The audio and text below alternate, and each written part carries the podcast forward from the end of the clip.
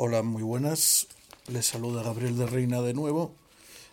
Están escuchando el adagio de la Quinta Sinfonía en este audio segundo especial con motivo de las Bruckner Tage, del vigésimo aniversario de las jornadas brucknerianas, nos toca analizar la Quinta Sinfonía paso por paso con una mínima introducción a cada uno de sus movimientos, que como sabemos son cuatro.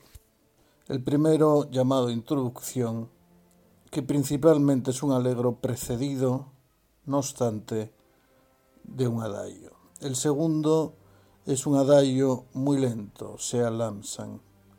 El tercero es un scherzo molto vivace y el cuarto, el finale, se compone de un adagio seguido de un alegro moderato que termina en el tremendo final, en la coda final, que identifica e informa toda la partitura. Esta coda final nos recuerda directamente a la octava sinfonía del maestro de Ansfelden y es por ello que Eugenio Trías en su obra El canto de las sirenas, cuando se ocupa de la vitalidad de la forma sonata en las sinfonías brucknerianas, nos dice, solo en dos ocasiones logra Bruckner resolver de forma extraordinaria e impecable ese arduo problema del finale, el nudo gordiano, al parecer insoluble, de un movimiento que tiene que ser a la vez movimiento autónomo y también ojo de huracán en donde confluyen las tensiones acumuladas en los movimientos anteriores. Lo consigue desde luego Bruckner esa pieza sorprendente, memorable que es el cuarto movimiento de la quinta sinfonía en si bemol mayor, con la que introducíamos y terminábamos el audio anterior, mediante una combinación de su forma propia de exposición, al menos en lo que se refiere a la primera y a la segunda sección más el añadido beethoveniano de una evocación de los comienzos de movimiento ya concluidos. A todo lo cual sigue una importante fuga que concluye con un imponente enunciado coral que da a la obra una verdadera inflexión hacia la más ambiciosa de las formas. Luego, para sorpresa máxima, este material expuesto se combina con una doble fuga basada en el tema del coral y en el tema del inicio, que conduce a este movimiento y a la sinfonía como un todo, hasta su perfecta culminación mediante la coda. Es de tal llegada y proyección el final de la quinta sinfonía bruckneriana, la católica, que se la ha denominado a su partir como la Sinfonía de la Fe. Sinfonía total que ya había definido con parecido espíritu Halbreich cuando la denominó esa gigantesca catedral sonora. Fe, catedral, hacen que la obra se conozca en suma como Die Katholische, la católica, de Bruckner, la quinta sinfonía bruckneriana, que aquí escucharemos, para variar, en la versión de la London Philharmonic Orchestra bajo la dirección de Franz Belsa Mest, según grabación realizada entre mayo y junio de 1993 para el sello EMI en la Concerthaus de Viena. Leyendo las notas que Arturo Reverter dispuso para esta sinfonía en el cuadernillo más que programa de mano, en el cuadernillo que, publicó la Fundación Caja de Madrid con motivo de la integral de las sinfonías de Anton Bruckner celebrada en el Auditorio Nacional de Música de España entre el 13 de enero y el 19 de mayo de 1994, se ha de recordar que la partitura de la sinfonía quedó terminada el 4 de enero de 1878. No existen más que algunos retoques de Bruckner posteriores por los que no, no se va a dar con respecto a ella el problema de versiones de otras de sus sinfonías. Sobre esa partitura general se basan las modernas ediciones auténticas de Haas o Novak, que difieren muy poco entre sí.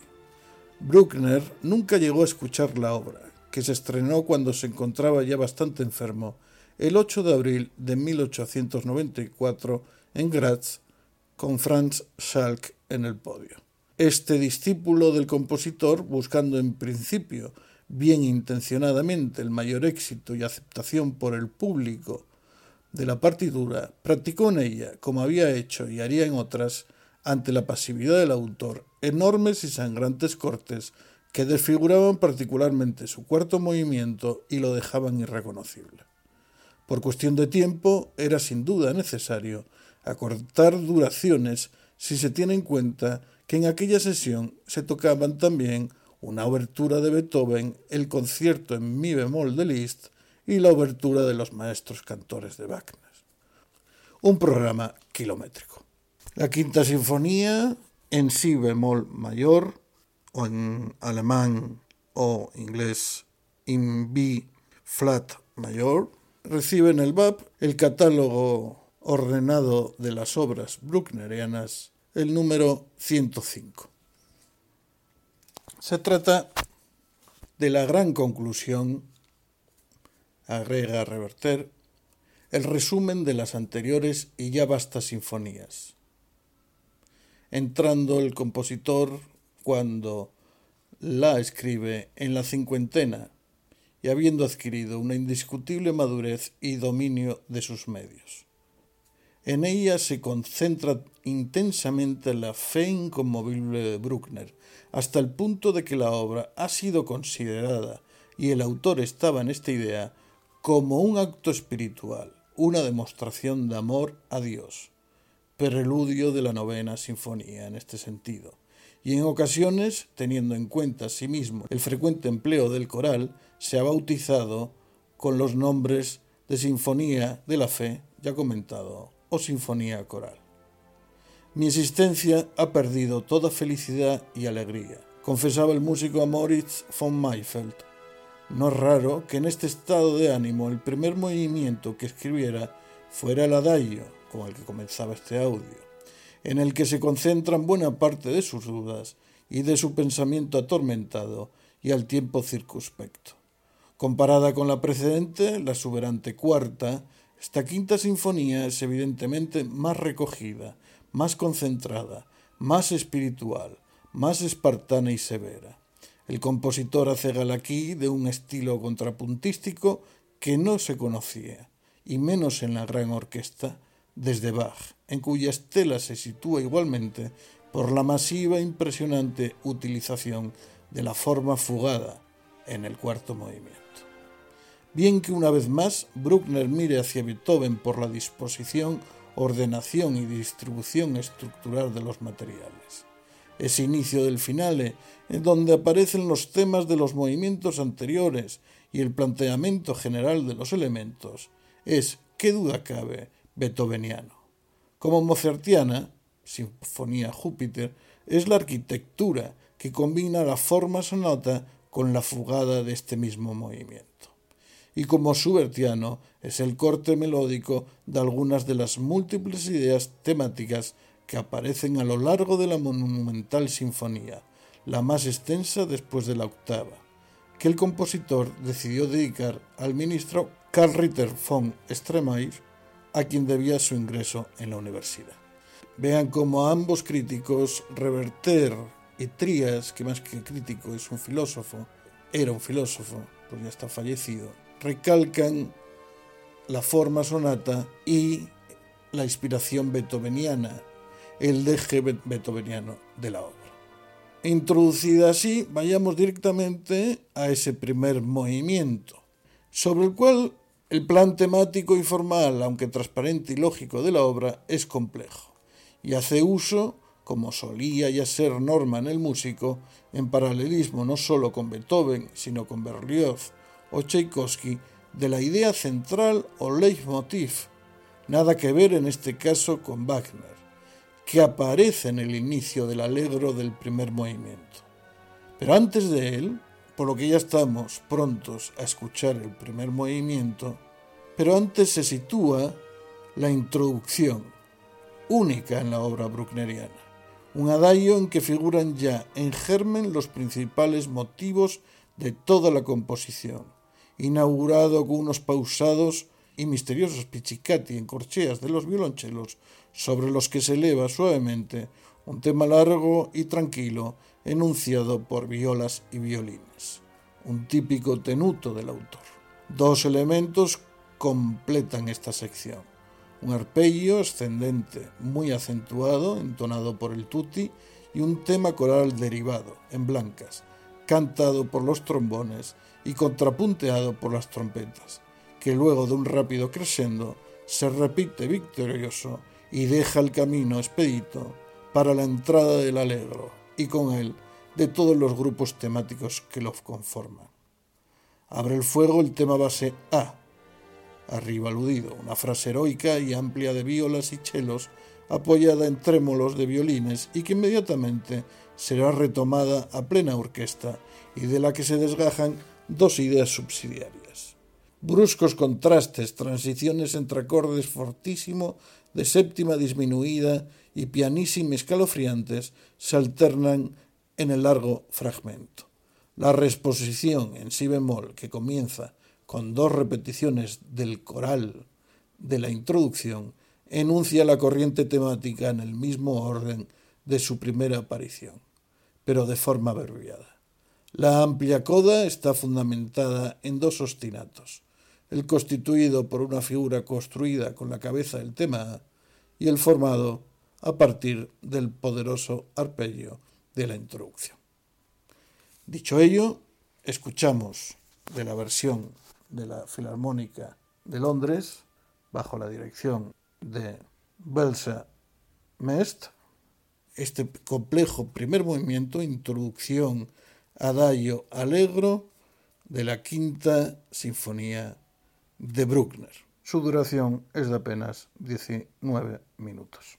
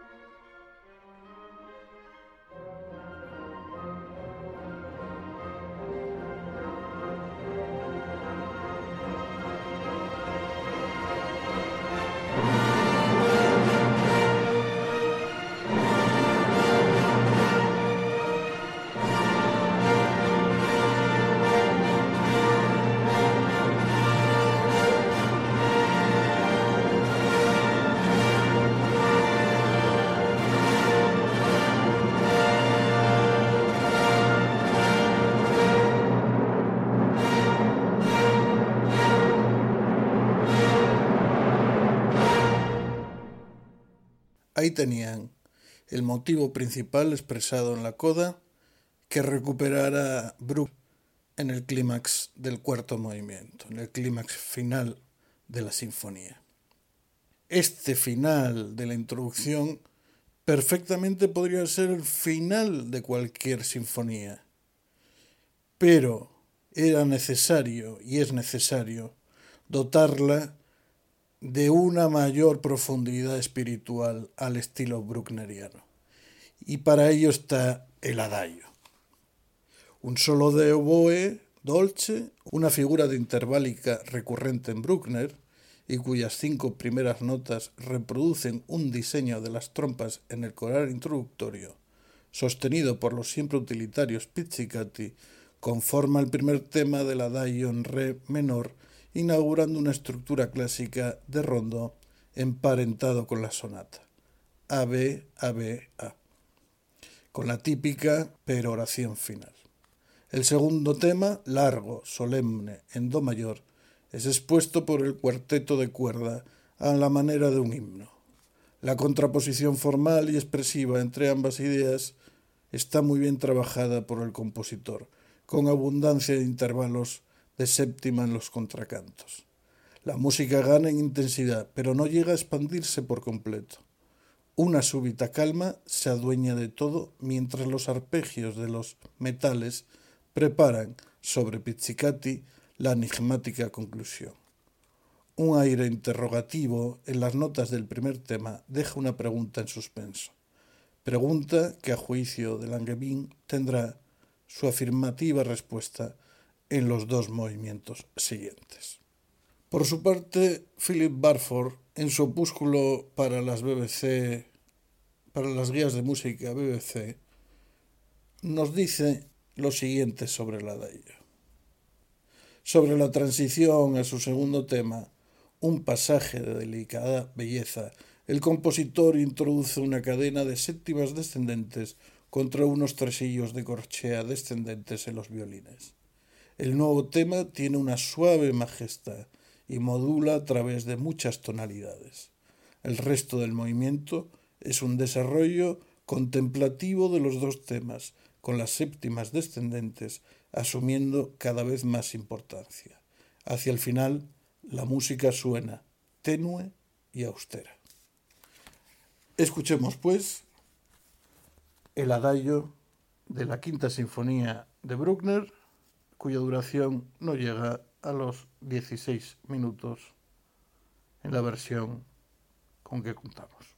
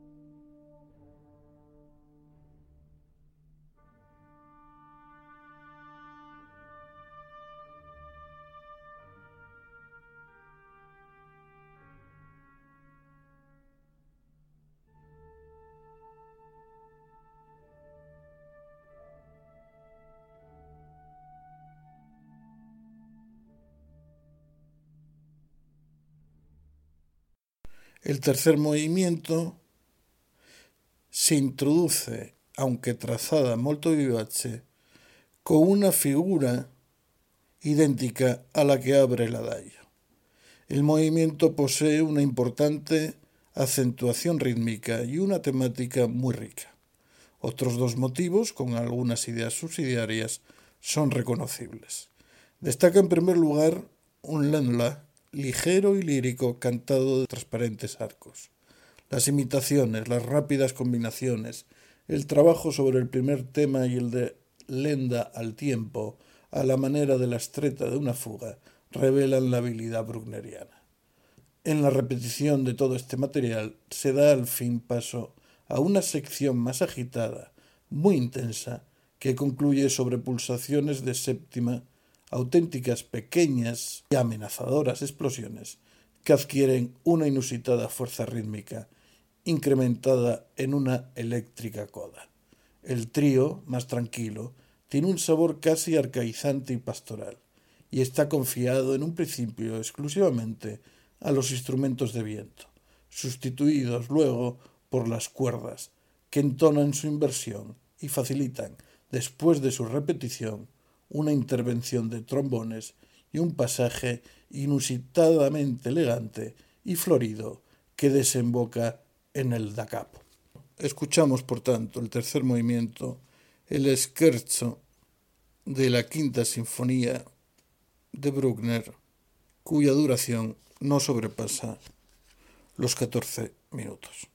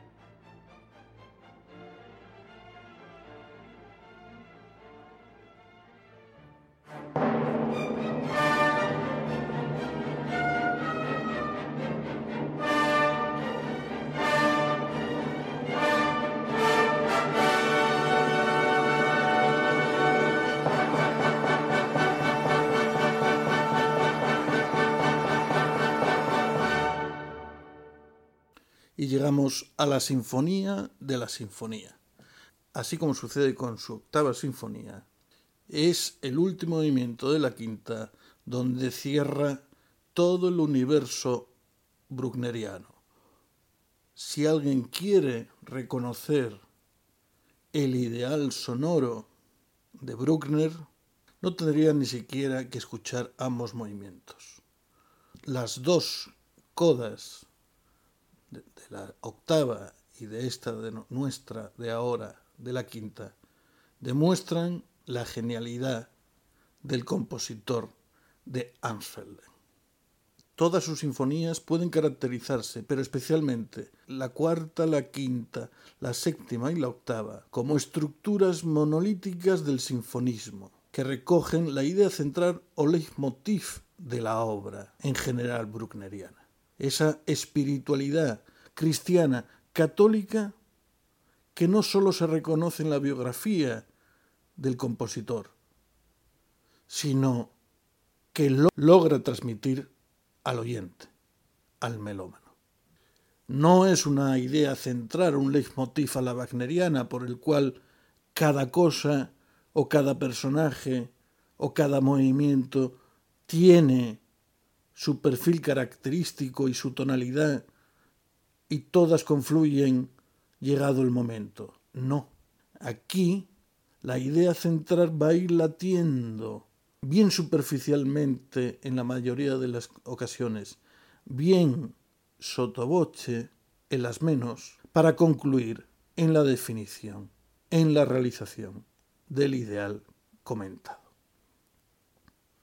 El final de la quinta, nos dice Barford, es justamente celebrado por su inusual construcción y su tremendo efecto.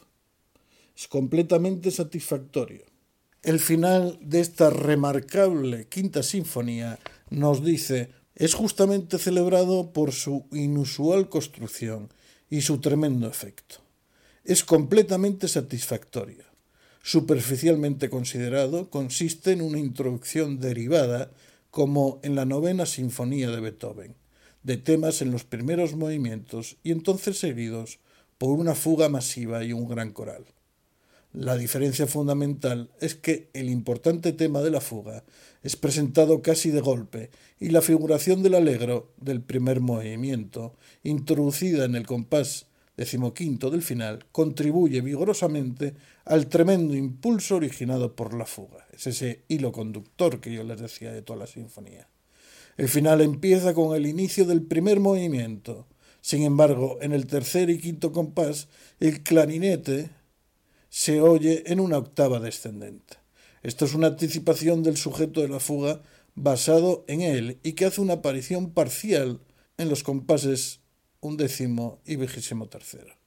Siguiendo una referencia al adagio y a su figura acompañante de la que se deriva el scherzo, el movimiento rompe en una exposición fugal, alegro moderato, sobre el tema completo fugal en si menor. Esta exposición fugal no es llevada más allá por el momento. En vez de ello, Bruckner introduce una larga sección en re bemol basada en un nuevo tema, temáticamente conectada con la segunda figura del scherzo. Es decir, va entretejiendo en el final toda la obra.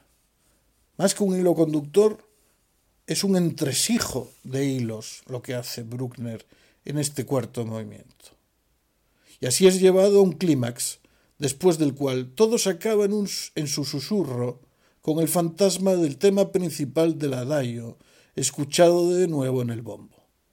Hay un momento de silencio, y entonces, como el último triunfo, el tema del coral hace su demoledora aparición en sol bemol.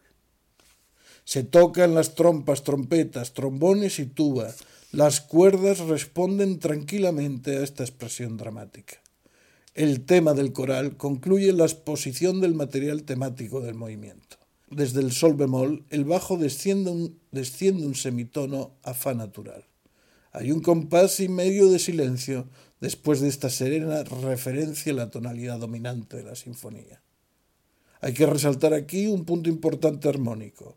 Cuando es presentada en sol bemol, La primera frase del coral lleva a la nota de la melodía fa, ofreciendo así la oportunidad del cambio en armónico. Esto es lo que ocurre en el compás 196. Pero Bruckner se recrea en la relación napolitana fa-sol bemol, dejando todo sumergido en el sonido litúrgico de fa mayor. La fuga propiamente dicha está pronta a comenzar con el coral como sujeto tocado en las violas contra un contrapunto. Es una fuga doble, desde la cual el movimiento desarrolla una inmensa energía. No todo es fuga. Los movimientos fugales terminan cuando la música avanza hacia un tremendo clímax con la base de figuras derivadas del coral y el segundo sujeto de la fuga. La relación sol bemol fa es explorada de nuevo después de finalizar el clímax, para reintroducir en fa mayor un segundo grupo previamente escuchado en re bemol, temáticamente relacionado con el segundo tema del scherzo.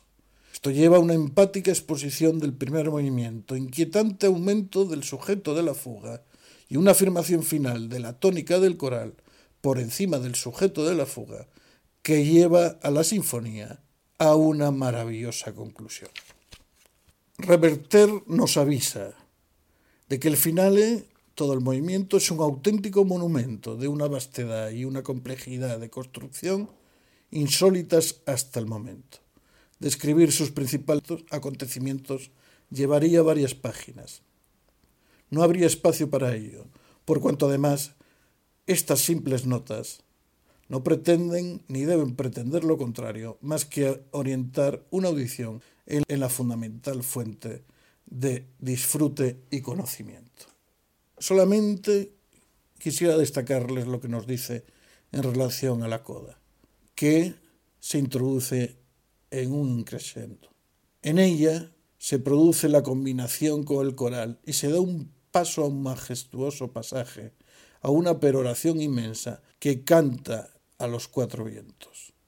Por último, las trompetas claman un recuerdo del leitmotiv y el tutti se cierra con similares acordes a los que concluían el primer movimiento y con un retumbar de timbales que parece anunciar el fin del mundo.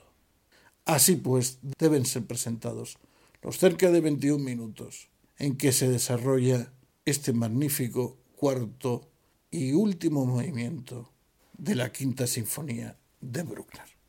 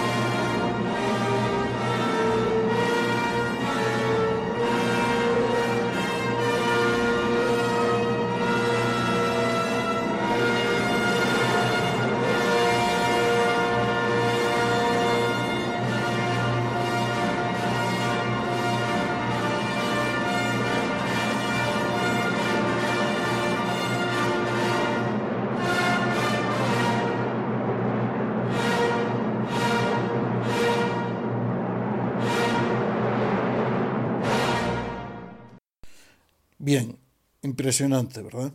Cautivante.